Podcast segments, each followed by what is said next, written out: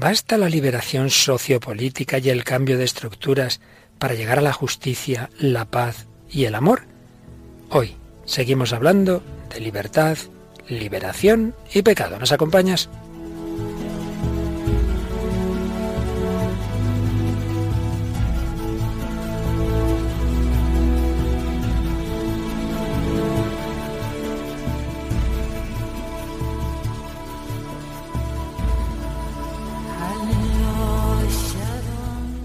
El hombre de hoy y Dios, con el padre Luis Fernando de Prada.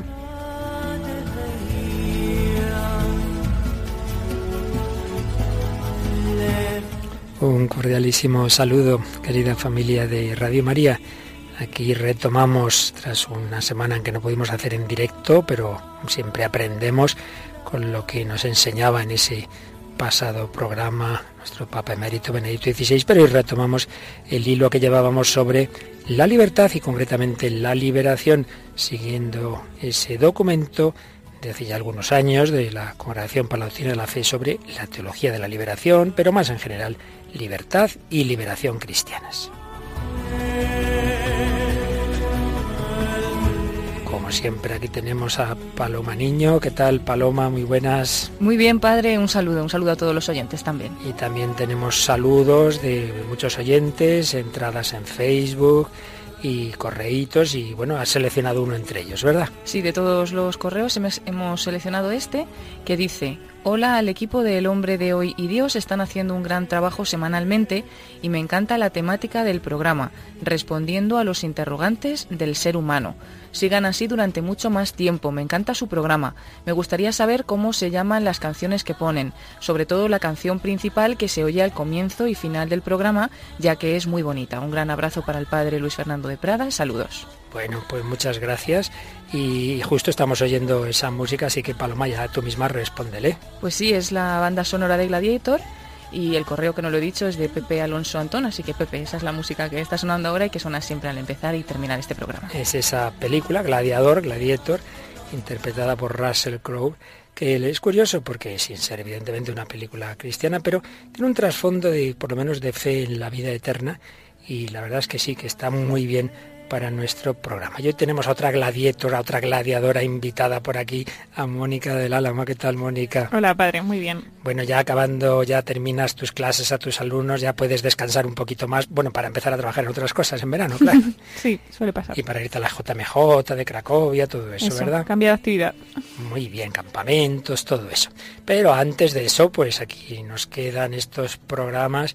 Como os decía, seguimos hablando de la libertad y concretamente libertad en relación también con esos temas sociales, libertad, liberación, un tema que tuvo especial vigencia, incluso polémica, sobre todo en los 70, 80.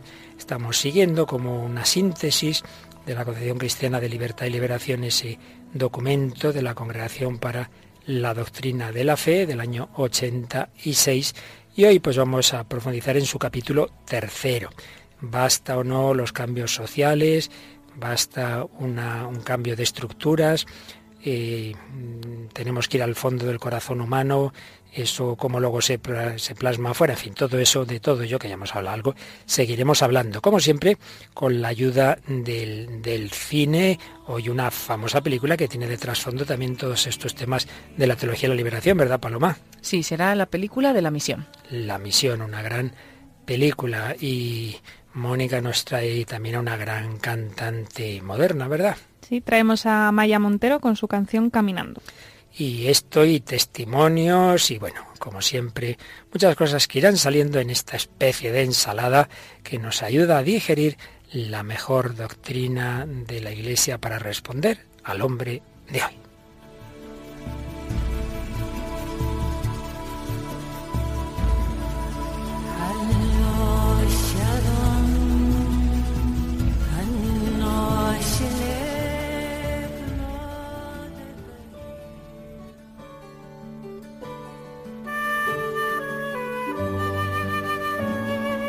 Estamos siguiendo básicamente el documento Libertad Cristiana y Liberación que la Congregación Vaticana para la Doctrina de la Fe publicó el 22 de marzo de 1986, en aquel momento una congregación que era presidida por el entonces cardenal Joseph Ratzinger.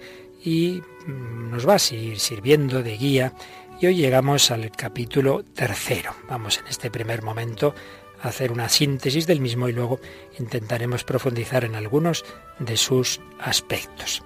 En este capítulo se nos recuerda cómo Dios siempre libera, cómo esa acción liberadora está diseñada con, con, claridad en el Antiguo Testamento, muy particularmente en el modelo de toda liberación que sería el éxodo, el éxodo de Egipto, claro. Israel era un pueblo esclavo y el Señor los libera, los arranca de esa esclavitud política, cultural y económica que tenían allí.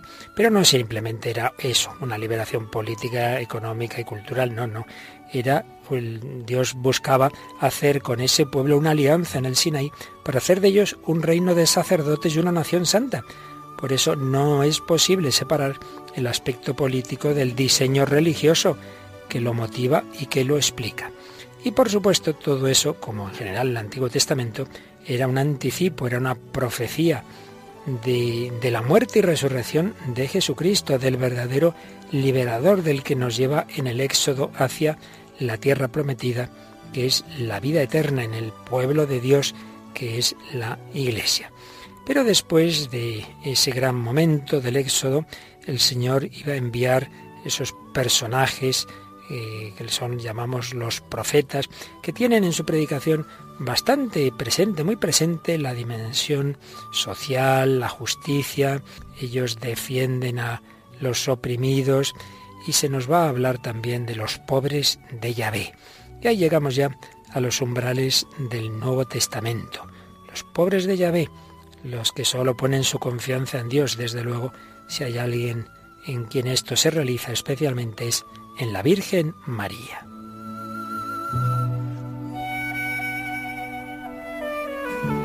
Y luego, pues ya llegamos a Jesucristo, en quien está muy presente la dimensión de la pobreza. Cristo se hizo pobre, nació pobre, murió pobre en la cruz, anuncia el Evangelio del reino y evangeliza a los pobres y muere y resucita liberándonos pero no simplemente de una opresión política en aquel momento ya bajo el imperio romano, sino la gran liberación de aquello que a todos nos ata, el pecado, el egoísmo, la soberbia, una liberación que llega al hondo del corazón, pero evidentemente tiene también una dimensión pública, externa, social. Y esa liberación hoy día se hace experiencia para cada uno de nosotros a través de los canales por los que nos llega esa gracia de Cristo, ese su Espíritu Santo, canales que ante todo son los sacramentos.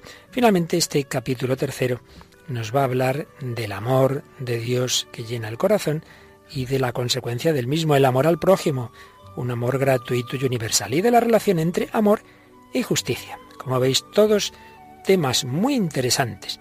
Y con este amor a Dios y amor al prójimo, caminando en esperanza hacia la tierra prometida, hacia la nueva Jerusalén, donde Dios enjugará toda lágrima. Pues vamos a hablar un poco de todo esto en el programa de hoy.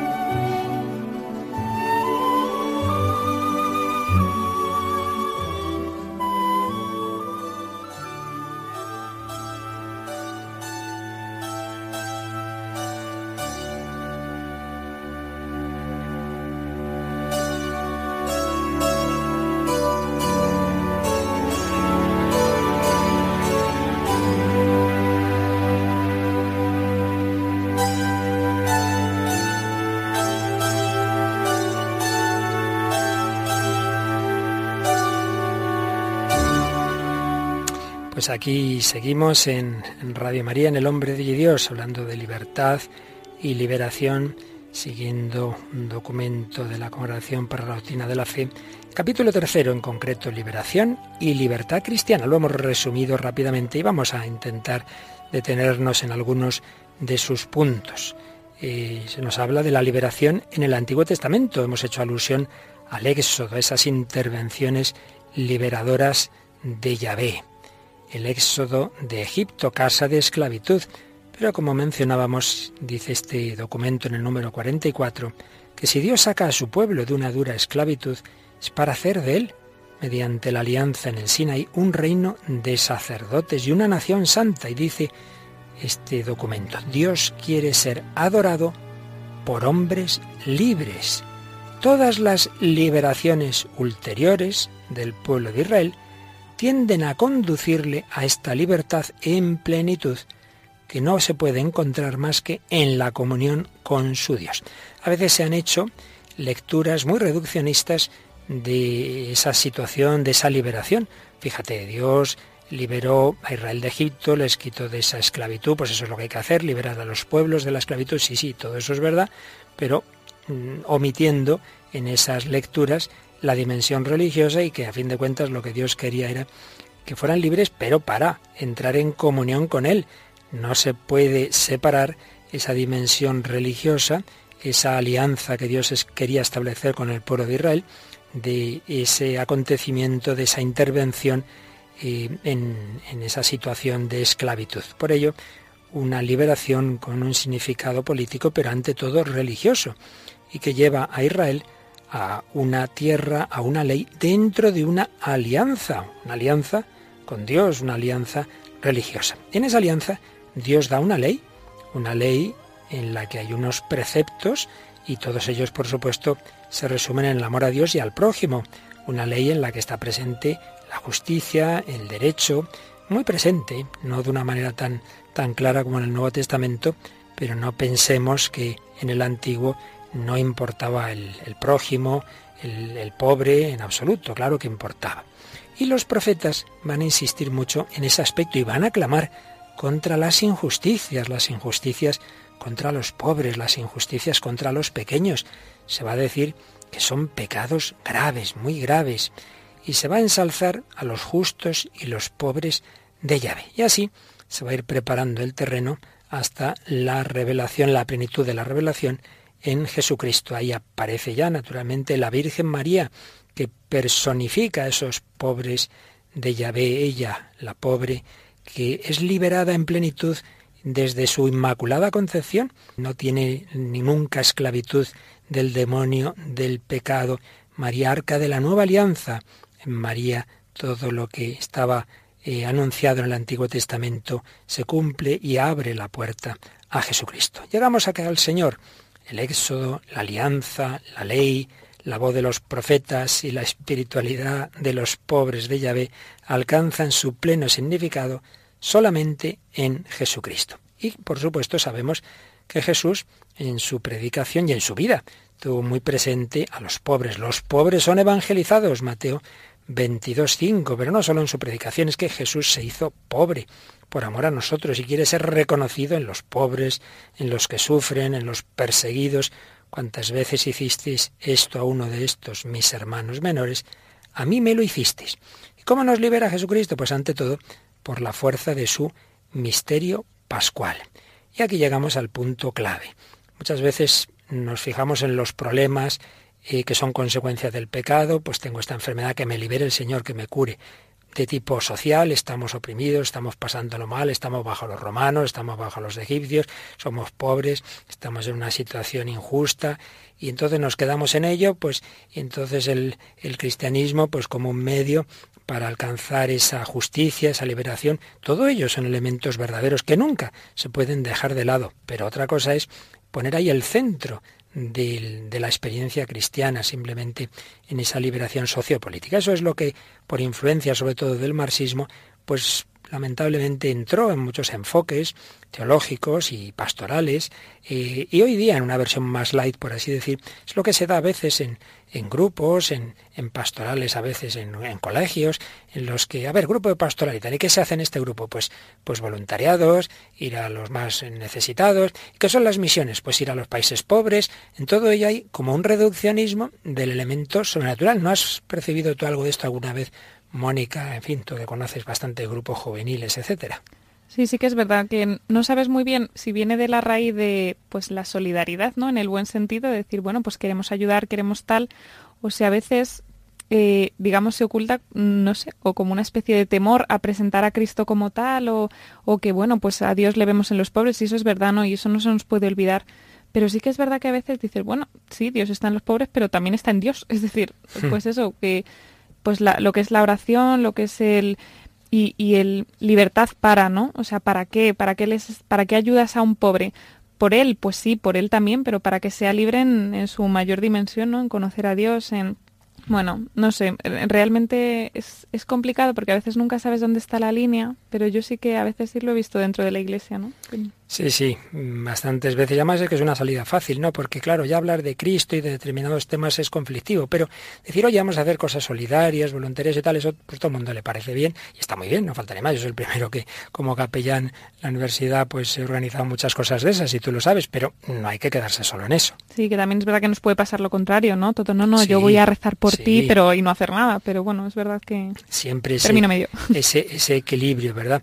Pero ya en la el problema mayor es cuando se ha reducido el, cristianismo a esas implicaciones sociales y, a la lucha eh, por la justicia, pero encima, si esto ya se hace no desde la las experiencias, las categorías cristianas del amor y de la gracia, sino desde el propio esfuerzo o incluso por la violencia. Y no digamos cuando ya esto es desde contaminaciones marxistas, en los cuales hay ya una visión distorsionada de la realidad, lucha de clases, ya no hay amor sino odio, etcétera, etcétera. Esto es lo que pues muchas veces, ya digo, ahora ya gracias a Dios ha pasado bastante, pero bueno, tuvo su momento bastante vigencia. Bueno, no digamos cuando hay personas buenas, a veces sacerdotes, que se han ido a países de misión, han visto situaciones de tanta injusticia, de tanta pobreza, que han acabado a veces en bandas guerrilleras, cogiendo armas, matando a otras personas.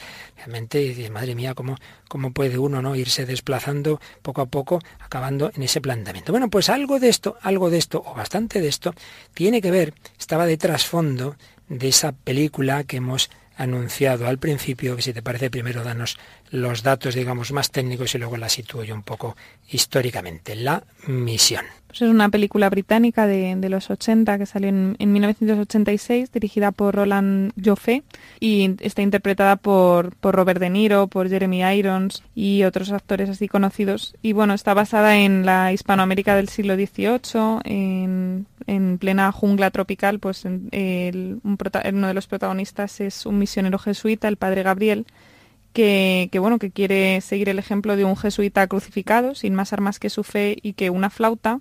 Y bueno, pues es aceptado por los indios guaraníes y, crea la misión de San Carlos. Y entre sus seguidores está Rodrigo Mendoza, que es eh, Robert De Niro, que es un ex traficante de esclavos. Y bueno, pues eh, acaban, o sea, era un mercenario y asesino y al final buscando el perdón se acaba haciendo también jesuita y bueno, después de, luchar eh, juntos durante años, estos dos sacerdotes pues se enfrentan a la, a la causa de la independencia de los nativos y se ve la diferencia entre los dos. Gabriel confía en el poder de la oración y Rodrigo, pues sin embargo, más en la fuerza de la espada para cambiar el mundo. Así es. Bueno, pues vamos a situar un poquito porque es una una película con mucha base histórica, pero como pasan estas cosas, algunas cosas sí y otras menos. Entonces vamos en primer lugar a lo que realmente ocurrió. Y es que la Compañía de Jesús, como tantas otras órdenes religiosas, fueron a la América que se había descubierto y llevaron a cabo una tarea de evangelización y a la vez y a la vez de civilización. Esto es importante. El Papa Pío XI dijo en alguna ocasión, la Iglesia no es que civilice y luego evangeliza, sino que evangeliza, pero al evangelizar civiliza.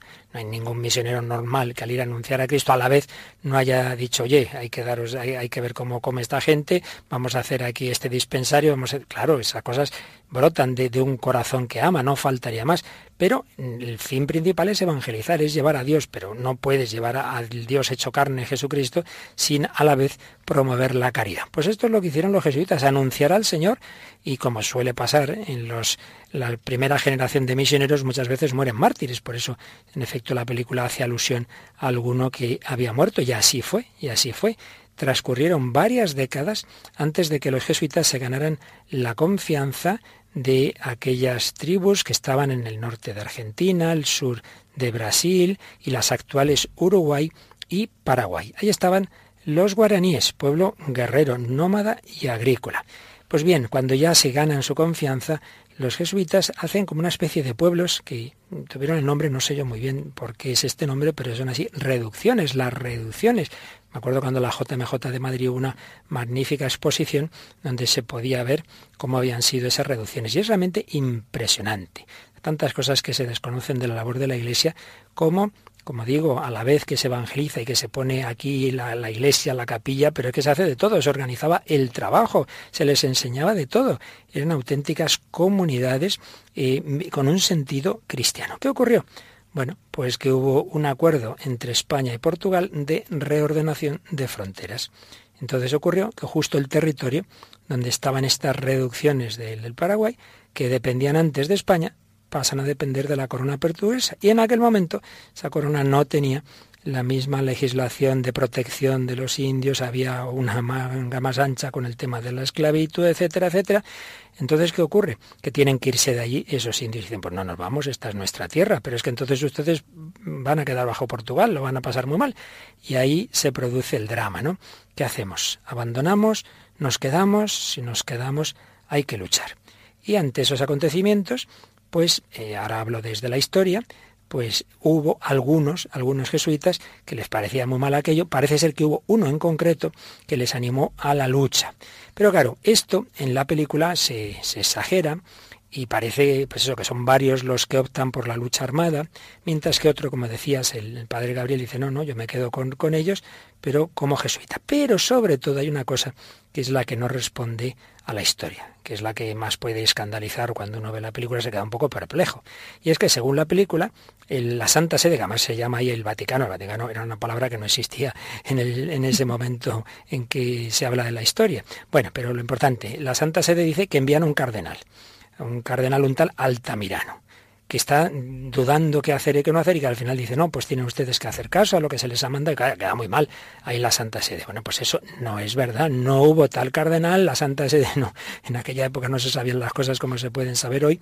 Lo único que hay, que, coincide el nombre, porque hubo un jesuita andaluz de nombre Altamirano, que fue la propia compañía de Jesús, quien la envió para ver qué estaba pasando y asegurar el cumplimiento del tratado y evitar mayores perjuicios, pero no sabemos absolutamente nada de que hubiera un enviado de la Santa Sede.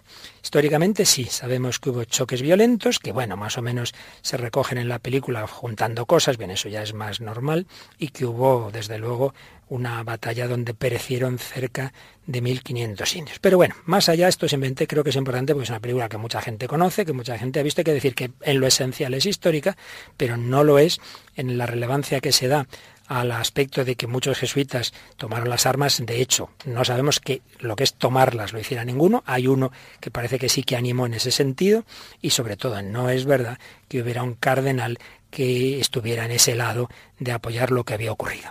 Pero ¿por qué nos interesa hoy esta película? Pues porque ahí eh, se pusieron como dos posturas, en efecto. La postura del padre Gabriel, el superior de los jesuitas, que dice, yo soy un jesuita, yo mi camino es el amor, mi camino no pueden ser las armas, no puede ser la violencia, yo moriré con ellos, y el camino de tomar las armas, que va un poco en esa línea que decía yo antes, de que cuando uno ve una situación muy injusta, pues a veces acaba con las armas en la mano. Ahí estaba presente el reducir la liberación cristiana a un aspecto más social, sociopolítico, incluso violento o no. Vamos a escuchar dos fragmentos. Uno es precisamente, bueno, en realidad el primer fragmento tiene dos escenas unidas, el diálogo entre los dos jesuitas protagonistas. El padre Gabriel, interpretado por Jeremy Irons, y el padre Rodrigo, interpretado por Robert De Niro, con las dos posturas que tienen, escuchamos dos diálogos entre ellos. ¿Qué quiere, capitán? ¿Una muerte honrosa? Desean vivir, padre. Dicen que Dios les ha desamparado, les ha abandonado. ¿Es cierto? No debería haberse hecho jesuita. Pero lo soy y ellos me necesitan. Entonces ayúdeles como tal. Si muere con sangre en las manos, Rodrigo traicionará todo lo que hemos hecho. Entregó su vida a Dios. Y Dios es amor. Si la fuerza es lo que vale, no hay lugar para el amor en el mundo. Puede que sí, que así sea. Pero yo no tengo ánimo de vivir en un mundo así, Rodrigo.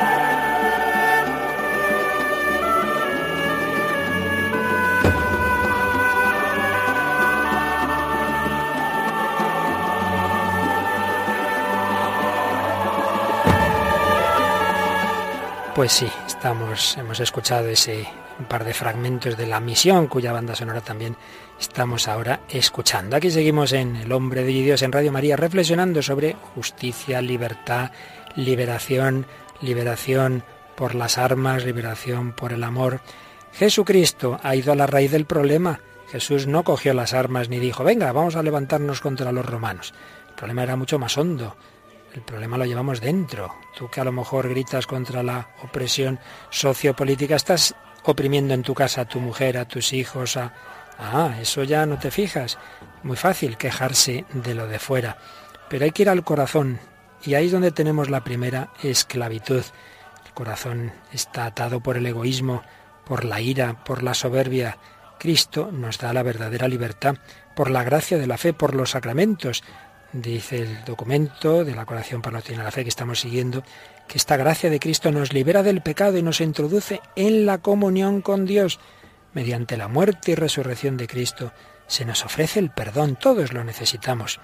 Un perdón que es fruto del Espíritu Santo. Dios se nos revela como Padre de misericordia. Y entonces, reconciliados con Él y recibiendo la paz de Cristo, podemos ser artífices de justicia y de paz. Pero si yo llevo el problema dentro, el pecado dentro, me liberaré de estos políticos de ahora y luego haré otras peores. Todos necesitamos esa libertad interior, dice la Congregación por la Doctrina de la Fe. La libertad traída por Cristo en el Espíritu Santo nos ha restituido la capacidad, de la que nos había privado el pecado, la capacidad de amar a Dios por encima de todo y permanecer en comunión con Él.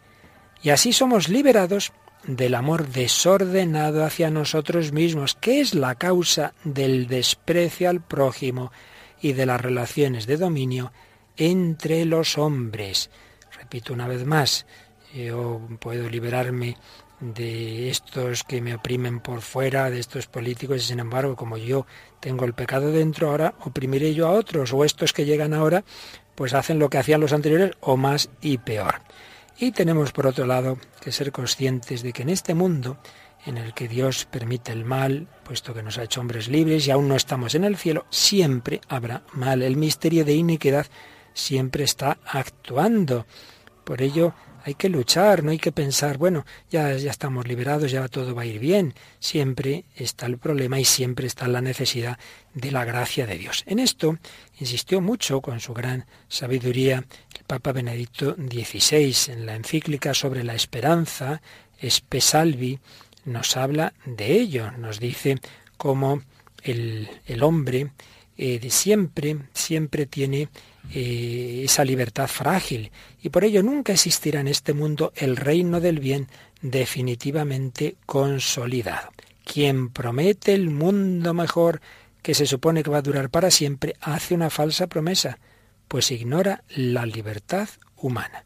Si hubiera estructuras que establecieran de manera definitiva una supuesta buena y determinada condición del mundo, se negaría la libertad del hombre, con lo cual ya no serían estructuras buenas. Creo que es una idea muy profunda. Si alguien dijera, vamos a hacer un sistema tal que ya nadie va a hacer el mal. Todo va a ser perfecto. Madre mía, qué mala señal. Porque eso, o nos han quitado la libertad, con lo cual ya no pueden ser estructuras buenas, o hay, algo que, es falso. Eso es imposible, porque el ser humano es libre y con la libertad podemos hacer el mal. Y entonces, si usted me promete unas estructuras con las que ya todo definitivamente siempre va a ir bien, sí, va a ir bien metidos en la cárcel. No me parece que no hay otra solución. Sí, además que es una concepción un poco angélica del ser humano, ¿no? O sea que incluso cuando te propones hacer el bien, pues eso, hago el mal que no quiero, decía San Pablo, y eso yo creo que es una experiencia que nos ha pasado a todos a lo largo de todo el mundo en su vida, ¿no? Y una experiencia curiosa en la que vemos esto es, yo creo, en las familias, ¿no? Porque incluso dentro de una familia que uno se propone decir, bueno, pues venga, vamos a hacer esto, vamos a poner estas normas, que uno tiene el bien común como muy localizado y que lo quieres hacer y aún así pues siempre pasa, ¿no? Que dices, aunque haya unas normas, unas normas que hemos puesto nosotros, pues hay veces que pasan cosas mal y que no pones la mesa cuando te toca y que no, yo qué sé, que es a lo mejor a nivel muy muy sencillo, pero sí que sí que se ve, ¿no? Que incluso con ese propósito, pues a veces eso, no existe una normativa perfecta que pueda hacer perfecta una sociedad. Si no existe a nivel pequeño, pues imagínate a nivel grande. Ciertísimamente somos personas, personas humanas libres y además heridas. Por eso, mira, justo lo que decías, el documento de la Congregación para la Defensa número 54 recuerda eso de San Pablo, ¿no?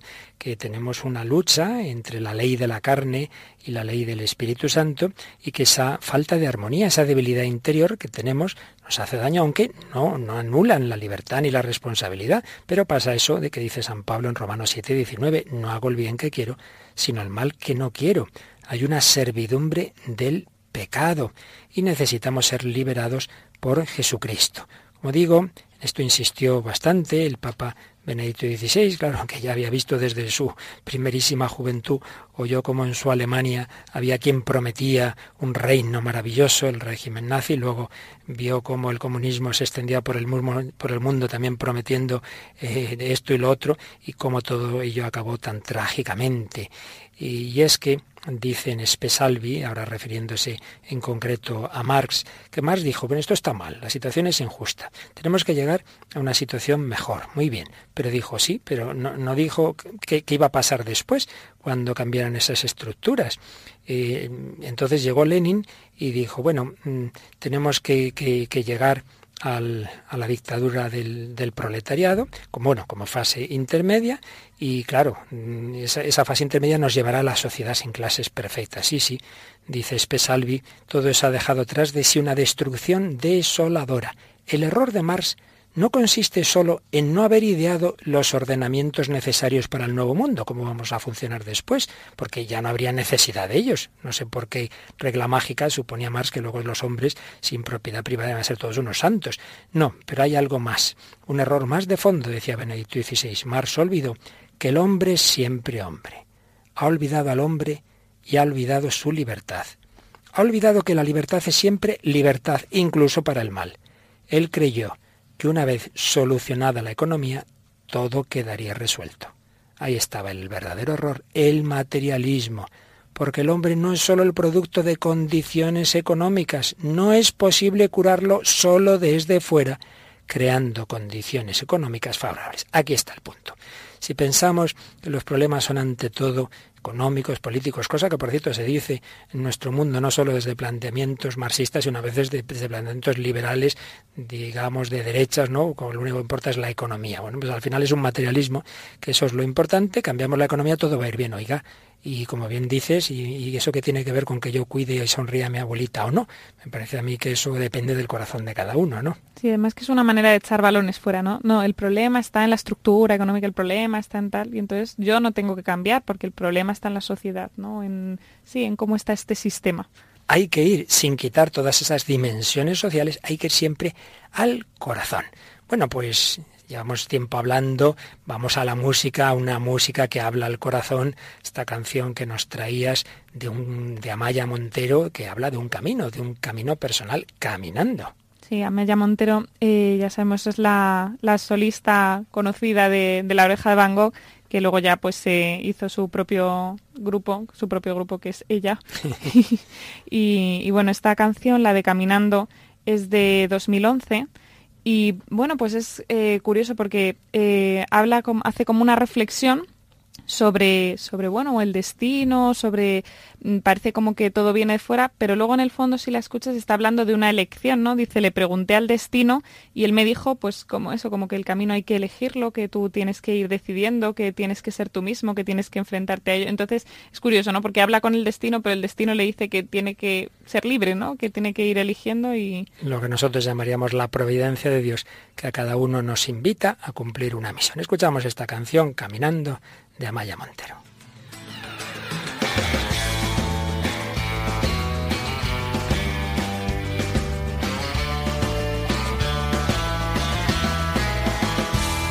Caminando por la vida me encontré con tu mirada y me dijo que eras tú, esa es mi cruz, doy mi palabra.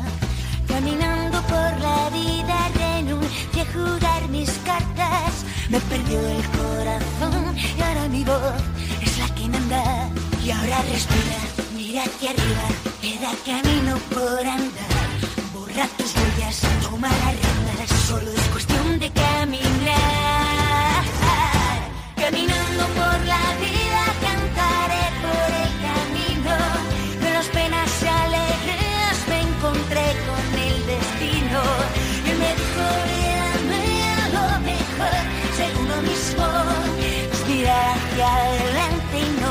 perder jamás el rumbo.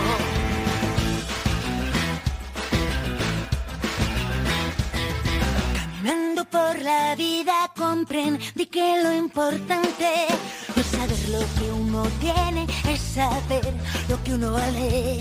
Que no es cierto esto que cuentan tanto, tienes tanto vales. Que no importa cuánto caigas, lo más grande es levantarse. Y ahora respira, hacia arriba, queda camino por andar. Borra tus huellas, toma las riendas, solo es cuestión de caminar. Caminando por la vida, cantaré por el camino. Las penas y alegrías me encontré con el destino. Y me dijo, lo mejor, ser mismo. Es mirar hacia adelante y no perder jamás el rumbo.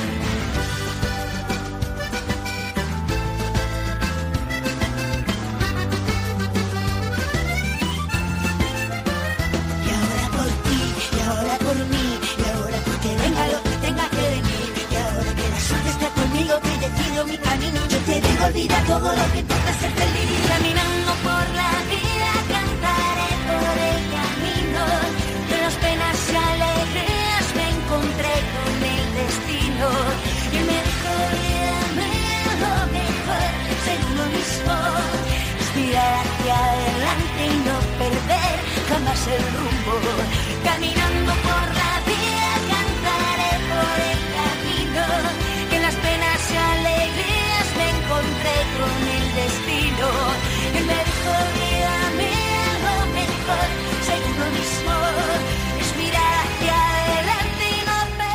Mejor, ser uno mismo. Somos libres, llamados a usar bien nuestra libertad, pero la podemos usar mal.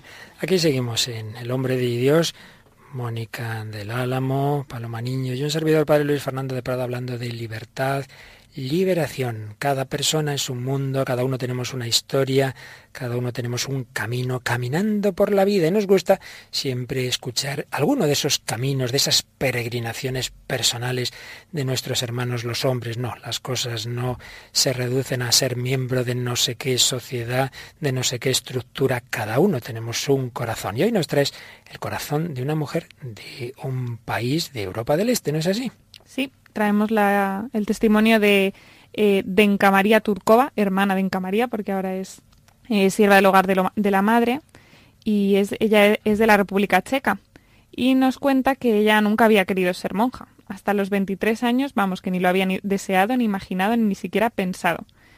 Y que dice que si se lo hubieran preguntado alguna vez, hubiera dicho que esa persona estaba loca, rematadamente loca, ¿no? Es como muy, muy radical.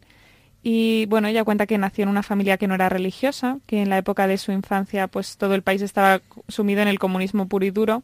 Y entonces sus padres jamás les hablaban de Dios, que la única persona que le había hablado de Dios alguna vez era pues su abuela, que hablaba pocas veces sobre Jesucristo, lo que sufrió por nosotros, dice que, que a ella eso le parecía pues eso, parte de, de un cuento. Y que todavía se acuerda del, del ambiente de opresión y del miedo que reinaba, ¿no? Y que cuando tenía nueve años cayó el régimen y para la familia supuso un gran alivio, pero realmente, pues eso, como estaba tan, pues eso, una familia que no era muy fuerte espiritualmente, tampoco es que esto supusiera un cambio espiritual. Y ella dice, pues bueno, que ¿qué le pasó? Pues lo que desgraciadamente pasa a muchos jóvenes, ¿no? Que pues a los 15 años entra en contacto con pues el mundo de la juventud, que es bueno, que es mm, que todos hem- hemos pasado o estamos pasando, pero que dependiendo de las elecciones que vas haciendo, pues puede ser muy dañino para uno, ¿no? Y esta pues habla de las discotecas y dice que todo ese ambiente en el que sus amigas estaban metiendo, pues que eso la, la hizo como muy fría, ¿no? Dice, según entraba más en contacto con el pecado, que se iba haciendo más fría, que antes, bueno, que por lo menos le conmovía un poco la pasión de Jesús y tal, pero que como que cuando se metió en esa espiral del pecado, que ella misma se fue haciendo más indiferente, más fría y moralmente, pues eso, que, que iba reduciendo su moral cada vez más y sin darse cuenta, ¿no? Y bueno, dice que en la universidad tenía un novio, un novio estable, pero que era ateo convencido. Y entonces ella, que tampoco se había declarado nunca atea radical, pues empezó también a declarar atea. Pero dice, de la doctrina católica sabía poco o nada. No sé si hubiera sido capaz de decir los diez mandamientos. La iglesia me caía mal, me parecían todos unos hipócritas. Dios no tenía nada que decir en mi vida. No estaba en su contra, más bien me sentía indiferente. simplemente pensaba que no existía. Y entonces, pues bueno, pues llega aquí a España, le dan una beca Erasmus y se va a estudiar a Santander. Y al principio, pues dice que lo pasó muy mal, que no conocía a nadie, echaba de menos a su novio, a sus amigos, todo, ¿no? Y que tuvo contacto con las siervas del hogar de la madre. Y entonces, pues bueno, eh, ella dice que le preguntaron, que ella llevaba una pequeña cruz de oro que le había regalado su hermana y que le preguntaron directamente que si era católica por esta cruz. Y dice, yo queriendo decir que no y que no me interesaba para nada, me oí decir a mí misma, no, pero estoy buscando. Qué curioso esto, ¿no? Que ella misma, que dice que, pues eso, era atea, convencida, dice, estoy buscando. Dice, no lo quería decir, simplemente me salió.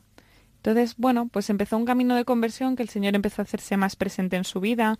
Fíjate, con el libro del padre eh, Jorge Lorin, el libro de Para, para salvarte. Para salvarte. Sí, sí, pues le marcó especialmente, ¿no? Y acabó pues eh, pidiendo el bautismo. Empezó a recibir catequesis intensiva, eh, a través, bueno, el que le formó fue el fundador del Hogar de la Madre, el padre Rafael Alonso, y bueno, pues eh, pidió el bautismo, pero unos días antes de bautizarse, pues decidió no hacerlo. Dijo que no, que no, que no estaba dispuesta a vivir según los diez mandamientos, era muy duro para ella. Y bueno, se había apuntado a un viaje a Roma con, con las siervas del hogar de la madre y ya no podía decir que no, ¿no? Pero, pero bueno, dijo, bueno, yo voy aquí a pasar el viaje y a lo que sea, ¿no? Pero a irme cuanto antes. Pero bueno, pues le hablaron de, de la Divina Misericordia, curiosamente, y, y, dice que le impresionó muchísimo una imagen, ¿no? De la Divina Misericordia, la belleza de la imagen, y que empezó a ver, pues eso, que, que Jesús la perdonaba, ¿no? Perdonaba todo lo que había hecho, estaba ahí para acogerla, que como ella era, ¿no? Sin, pues eso, con su pecado todo, pues la acogía y la quería. Y nada, pues al final sí que se bautizó, dejó a su novio, ¿no? que para ella dice que fue una de las cosas más duras, y volvió a España y bueno, que estaba muy abierta a la voluntad de Dios y que sintió la llamada a la, a la vida religiosa y, y, nada de esta sorpresa, ¿no? De ser atea, de ser de todo, pues dice, eh, ahora soy más feliz que nunca y también estoy más enamorada que nunca. Tengo la absoluta certeza que sigue siendo Él quien va llevando mi vida, a veces suavemente, que casi ni se nota, y otras veces con fuerza, cambiando de rumbo.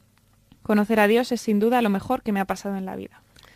En esta chica se cumplió la canción, caminando por su vida, un destino que fue una persona viva, Jesucristo, conquistó su corazón. Y vemos de nuevo, pues lo que decíamos antes, que esto es una tarea de cada uno, cada uno tenemos una historia personal. Y en ella se cumplió lo que dice el documento Libertad y Liberación número 55, el amor de Dios derramado en nuestros corazones por el Espíritu Santo ese amor de Dios se ha hecho misericordia y luego implica el amor al prójimo, porque obviamente esta chica ahora está sirviendo al prójimo, está sirviendo en la iglesia a aquellos que la iglesia le, le encomienda. Pues vamos a fijarnos en este capítulo tercero que estamos siguiendo del documento Libertad y Liberación. En la parte final habla de justicia y caridad, que a veces se contraponen. Dicen, hombre, no, no hay distancia entre el amor al prójimo y la voluntad de justicia. Si se oponen, se desnaturalizan el amor y la justicia a la vez. Y además está ahí la misericordia que completa a la justicia, impidiéndole que se encierre en el círculo de la venganza. Pero todo esto lo explicó con mucha más profundidad de nuevo Benedicto XVI, pero ahora vamos a fijarnos en su primera encíclica, la encíclica Dios es amor, Deus Caritas es alusión eh, Benedicto XVI a esa famosa objeción que el marxismo planteó y que muchas veces se sigue oyendo hoy día. Y dice, sí, sí, es verdad, la Iglesia hace caridad, sí, sí. Pero eso es peor, porque es una manera para que los ricos tranquilicen su conciencia y en vez de instaurar la justicia, pues con unas limosnas se queden tan tranquilos. Y es también la manera de callar a los pobres para que no estén en una absoluta miseria y no, y no se rebelen. Pues es verdad, no, negamos, y no negaba Benito XVI, que a veces ha podido darse algo de esto, sería un mal enfoque, pero es muy injusto también plantear esto como algo general enseguida que se empezó a producir la revolución industrial y tantas situaciones de injusticia, muchos representantes de la Iglesia vieron el problema y vieron que había que luchar por estructuras justas, que había que no simplemente dar limosnas, sino fomentar sistemas de previsión social, etcétera. Hubo pioneros a los que hace alusión Benedicto XVI en su encíclica, como el obispo Ketteler de Maguncia. Se hicieron círculos, asociaciones, uniones, federaciones para ayudar a los, a los obreros, para luchar por mejores condiciones de vida. Surgieron congregaciones religiosas que combatieron la pobreza, las enfermedades y el magisterio de la Iglesia, sobre todo, como sabemos, desde León XIII habló de todos estos grandes temas y bueno, desde entonces hasta ahora no, no han dejado de producirse esos grandes documentos que han inspirado muchas acciones, no meramente limosnitas de caridad como a veces se ridiculiza. Pero después, en el número 28 de Deus Caritas es eh, Benito XVI hablaba de esa relación entre la justicia y la caridad, con ideas muy, muy importantes y muy claras. Por un lado, diciendo que, que, el orden justo de la sociedad y del Estado es tarea principal de la política, no es directamente tarea de la Iglesia. Pero también es verdad que para que la política sepa, eh, tenga claro en qué consiste esa justicia, esa, eh, la justicia es algo ético y para una buena reflexión de la razón sobre la justicia necesita y le viene muy bien una, una, ayuda, una ayuda como es la que da la reflexión de la Iglesia, la que da la fe que purifica a la razón. Y en este sentido, la fe como relación con el Dios vivo ayuda a purificar la razón para que ésta encuentre qué es lo justo y no dejarse llevar simplemente de lo que a cada uno o a cada clase social o a cada grupo le apetece, por así decir. La Iglesia no puede ni debe sustituir al Estado, tampoco puede ni debe quedarse al margen de la lucha por la justicia, pero ante todo eh, se inserta en la sociedad con su argumentación racional y despertando las fuerzas espirituales que ayudan a un mejor discernimiento sobre lo que es lo justo. Pero segundo, y esto es fundamental, incluso en la sociedad más justa, en la sociedad más justa será necesario el amor. Será necesaria la caridad bien entendida. No hay orden estatal por justo que sea, que haga superfluo el servicio del amor. Aquí, mire, se da a todo el mundo esta cantidad de dinero, estas pensiones, todo eso está muy bien. ¿Y quién visita a este anciano y a esta persona que está sola y a este enfermo? Siempre habrá sufrimiento, dice Deus Caritas, es que necesite consuelo y ayuda. Siempre habrá soledad. Hace falta un amor concreto al prójimo. El Estado que quiere proveer a todo se convierte en una instancia burocrática que no puede asegurar lo más esencial que el hombre afligido necesita, a saber, una entrañable atención personal. La afirmación, según la cual las estructuras justas harían superfluas las obras de caridad, esconde una concepción materialista del hombre, el prejuicio de que el hombre vive solo de pan. Es una concepción que humilla al hombre e ignora lo más específicamente humano. Bueno, yo creo que es una reflexión extraordinaria que nos hacía Benedicto XVI en Deus Caritas es y que nos viene muy bien para lo que hoy estamos pensando. Pero vamos a escuchar ese segundo y último fragmento de la película La Misión. Ya os decía que no es histórico que hubiera un cardenal de la Santa Sede, pero bueno, así aparece en la película y vamos a escuchar el diálogo final entre él y los que han promovido la lucha contra esos guaraníes y ya le han dicho al cardenal la, la sangría que ha habido, la de muertos que ha habido, y tienen un diálogo que creo que, aunque ya digo, no es histórica la figura del cardenal, pero el diálogo nos puede venir muy bien. Y tenéis el valor de decirme que esta matanza era necesaria. Hice lo que tenía que hacer. Dado el propósito legítimo que vos sancionasteis, tendría que decir que sí.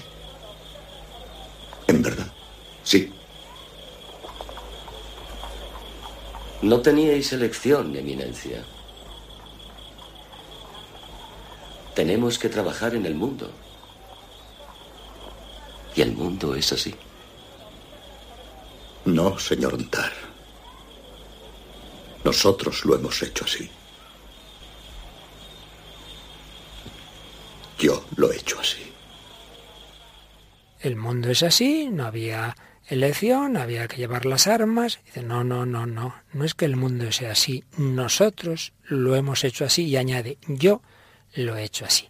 Y esta yo creo que es la enseñanza clave de ese diálogo final, que aunque esté puesto en boca de quien históricamente no estaba, pero sí que nos viene bien a todos. Muy fácil escudarnos, claro, es que las cosas, la sociedad, todo es injusto. ¿Tú qué has hecho? De bien y de mal. Tú lo has hecho así. Tú estás intentando generar amor a tu alrededor. Empieza por los que tienes alrededor de tu casa, en tu familia. No hablemos de lo de fuera, sino hemos empezado por dentro. Necesitamos un corazón nuevo. Cristo nos lo quiere dar Vamos a invocar al corazón de Cristo, vamos a pedirle un corazón como el suyo, desde dentro, desde la conversión del corazón, podremos contribuir a una sociedad más justa, una sociedad de paz y de amor, nunca perfecta en este mundo, pero será mucho mejor si empezamos por intentar que nuestros corazones sean también mejores.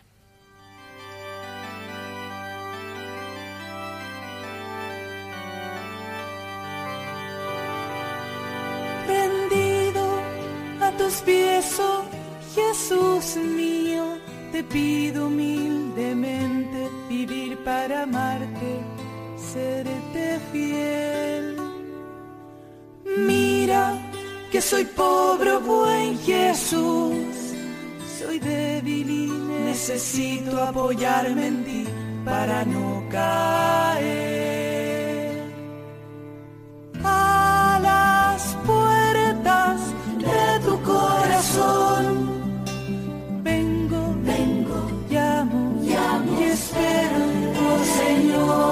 Y del mío te hago decidida entrega.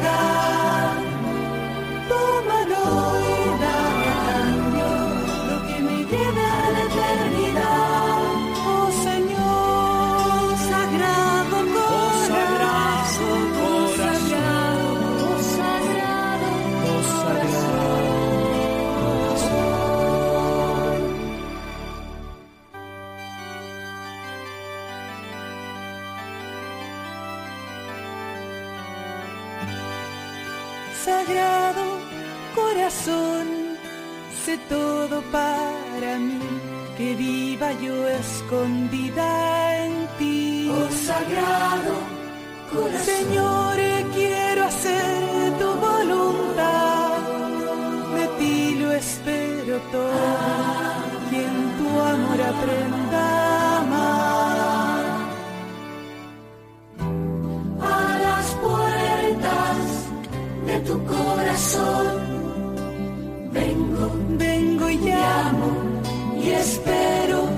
Señor.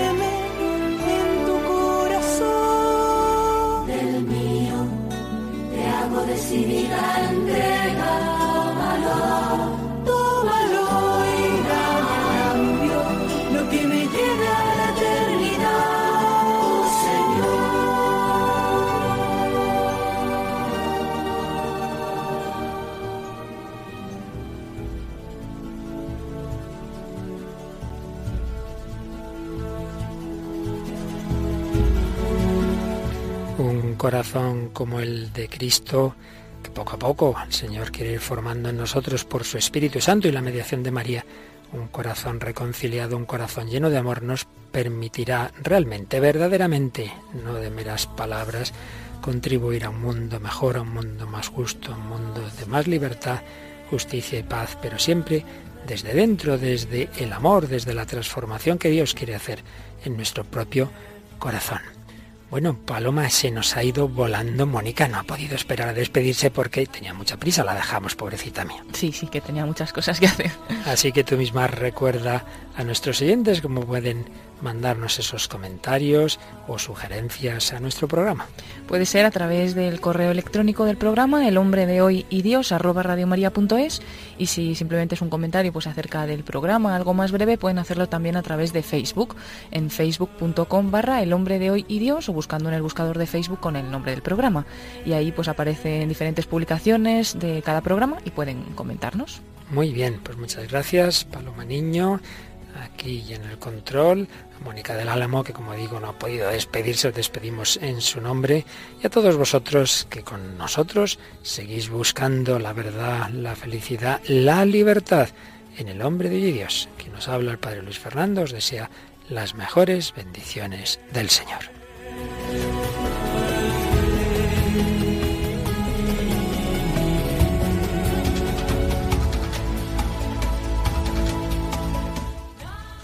Así concluye El hombre de hoy y Dios, un programa dirigido en Radio María por el Padre Luis Fernando de Prada.